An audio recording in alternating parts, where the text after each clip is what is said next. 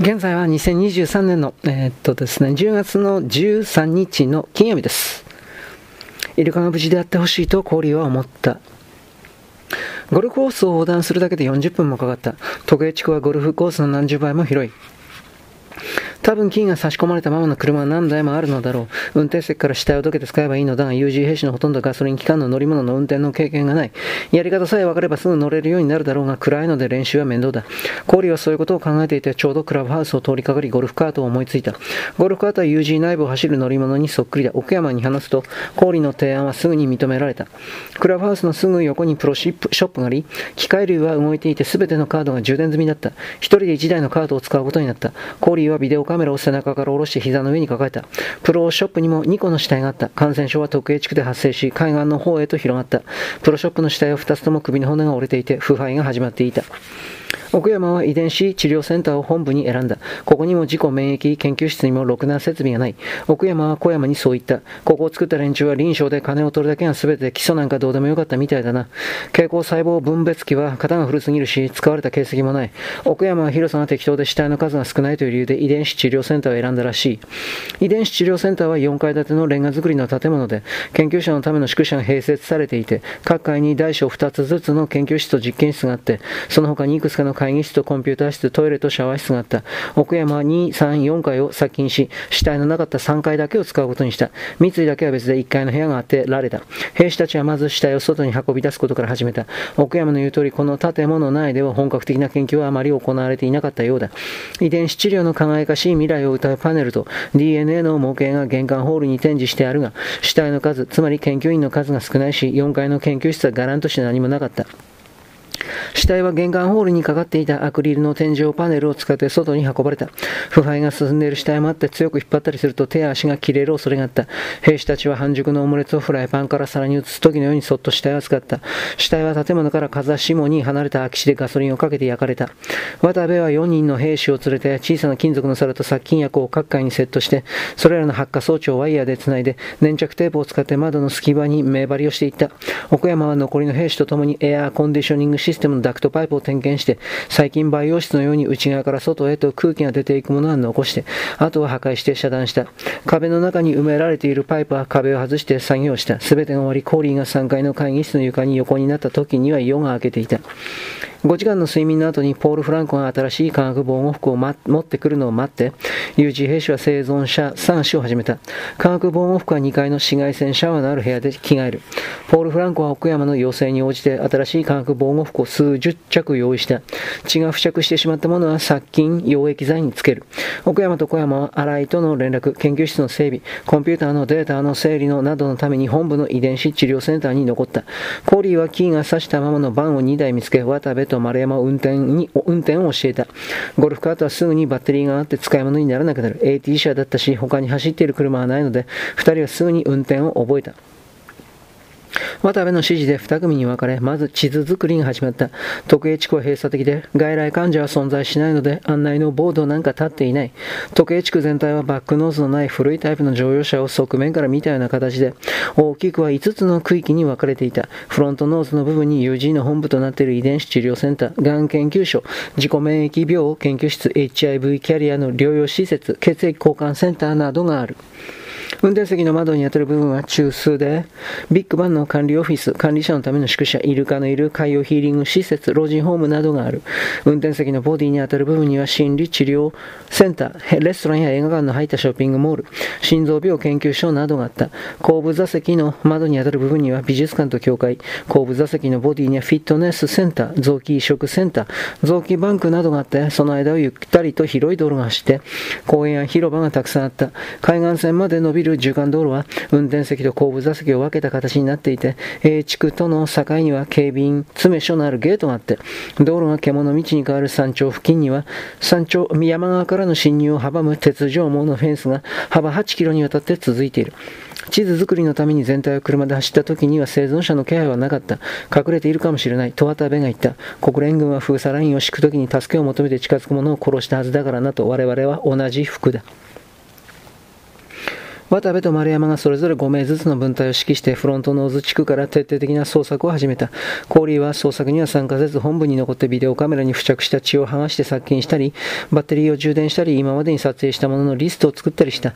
本部の奥山と小山の部屋には化学防護服を届けに来たポール・フランコがいた。ポール・フランコは食料と水も一緒に持ってきた。アメリカ陸軍の 5-in-1 レーション、つまり5人分の1日の食料がパッケージされたボックスを10個と、瓶入りのミネラルウォーター3ダス、今度来るときにトーク山がポール・フランコに言った。今度来るときに死亡してすぐのボディを持ってきてくれないか。払いには連絡済みだが。分かったとポール・フランコが答える。アメリカ本国からウイルスの電子顕微鏡写真がテーブルの上にある。それはある宗派の仏教徒が祈りの儀式に使うような術のような形でぼんやりと薄い膜に包まれて、ヒューガーウイルスと名付けられていた。奥山はその写真をじっと見つめている。ポール・フランコは戻っていく前に奥山にいくつか質問した。奥山は丁寧に応じて分かりやすく答えた。そのウイルスが繋がった卵みたいなやつはどうやって人間に血を吐かせるのかなそいつはものすごく小さいんだろう小さい。ウイルスとしての大きさは平均よりやや大きいところというところだが、それでも一滴の皿の中に30億から40億、いや詰め込めば50億は入れるかな。ウイルスにも種類があるのか？ある。こいつはフィロウイルスという種類で、エボラやハンターウイルスの仲間だ。細菌などに比べるるとウイルスは美しい形をしている。結晶に近い幾何学的な配列だ。正二重面体、球体、円錐形、周りにトゲを持つのもいるし、コロナのような輪を持つのもいる。細菌に感染するウイルスは、後ろ足で立った昆虫のような形をしている。どうやってウイルスが血を吐かせるかはっきりしたことは今まだ言えないが、ウイルスには歯や爪や牙がないから、血管や内臓の細胞を食い破るわけではない。このウイルスは細胞に侵入して細胞の中でものすごい勢いで増える。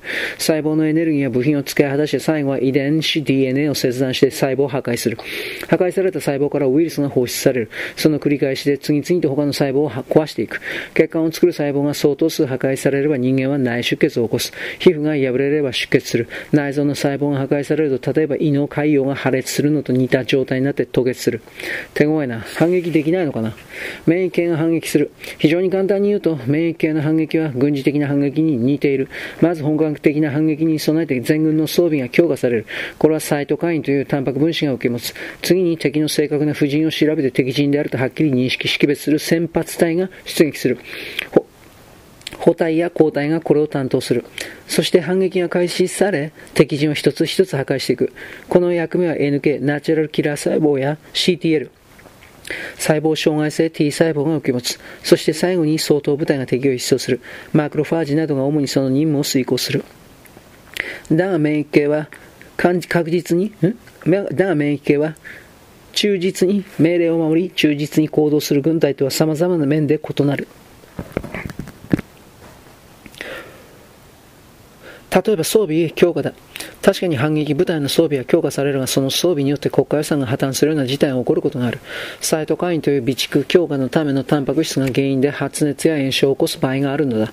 また、ある先見隊のグループが中立国を侵犯して核兵器を爆発させて、敵も味方もなく大破壊を起こすことがある。この作用の代表はアナフィラキーショックという、我々はヒューガウイルスの終末期にこの極めて危険な作用が起こっていると考えている。ロシアンマンボか。そうではない。爆発的筋肉収集発作の直後だ。筋収集の発作はウイルスタンパクが神経伝達物質に姿を変えてそれが体をめぐって筋肉への爆発的な電気信号因果によって起こる。ひょっとしたら、ひょっとしたらだぞ。我々の脳内代謝物の研究がこの因果を抑えられるかもしれない。ポール・フランクは唾を飲み込んで抗原かと聞いた。氷も同じことを考えた。抗原そのものでは無理がある。第一、抗原は経口薬剤なので瞬時には効かない。抗原の成分を注射薬剤に変えたとしても発作が始まってしまえば注射などできるものではない。感染症の症状が出たらずっと抗原を服用し続けなくてはいけない。しかもだ。抗原は大雑把に言うと、情動感情を支配する大脳変異系と筋肉と神経の直接的な連結部だけに作用する。したがってヒューガウイルスが作る神経伝達物質を全て中和することはできない。その神経伝達物質は筋肉につながる神経だけに作用するわけではなく、全身を巡るはずだ。我々は三井で実験してみるつもりだ。その結果を見て、生化学研究所が根源の改良を始めるだろう。ポール・フランコが話を聞いて下を向いて話しにくそうな小さな声で言った。実は俺の部下が昨日の戦闘で血を浴びてしまったんだ。本当にいいやつなんだ。俺としては、その、そいつがロシアマンボを踊るのを見たくないんだ。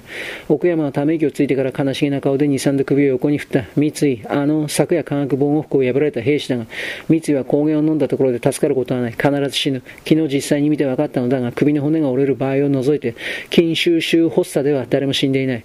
頸椎が折れて即死する例が多いので混同しやすいが、直接の死因はアナフィラキーショックだ。筋収縮発作が収まりかけた時に今度は内臓が痙攣を始める。覚えていないかコーリーはよく覚えていた。あの白人の女はロシアンマンボで右腕で踊った後に下腹から胸、喉まで波を打つように痙攣させた。ポール・フランクも覚えていると答えた。あれはは肺や胃が痙攣しているのだ。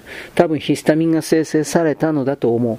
ヒスタミンは E という種類の抗体が血血液中のマスト細胞と反応して作られる。ヒスタミンは大まかに3つの受容体を持って、それは H1、H2、H3 と、まるで鉛筆の芯の硬さのような記号で表される。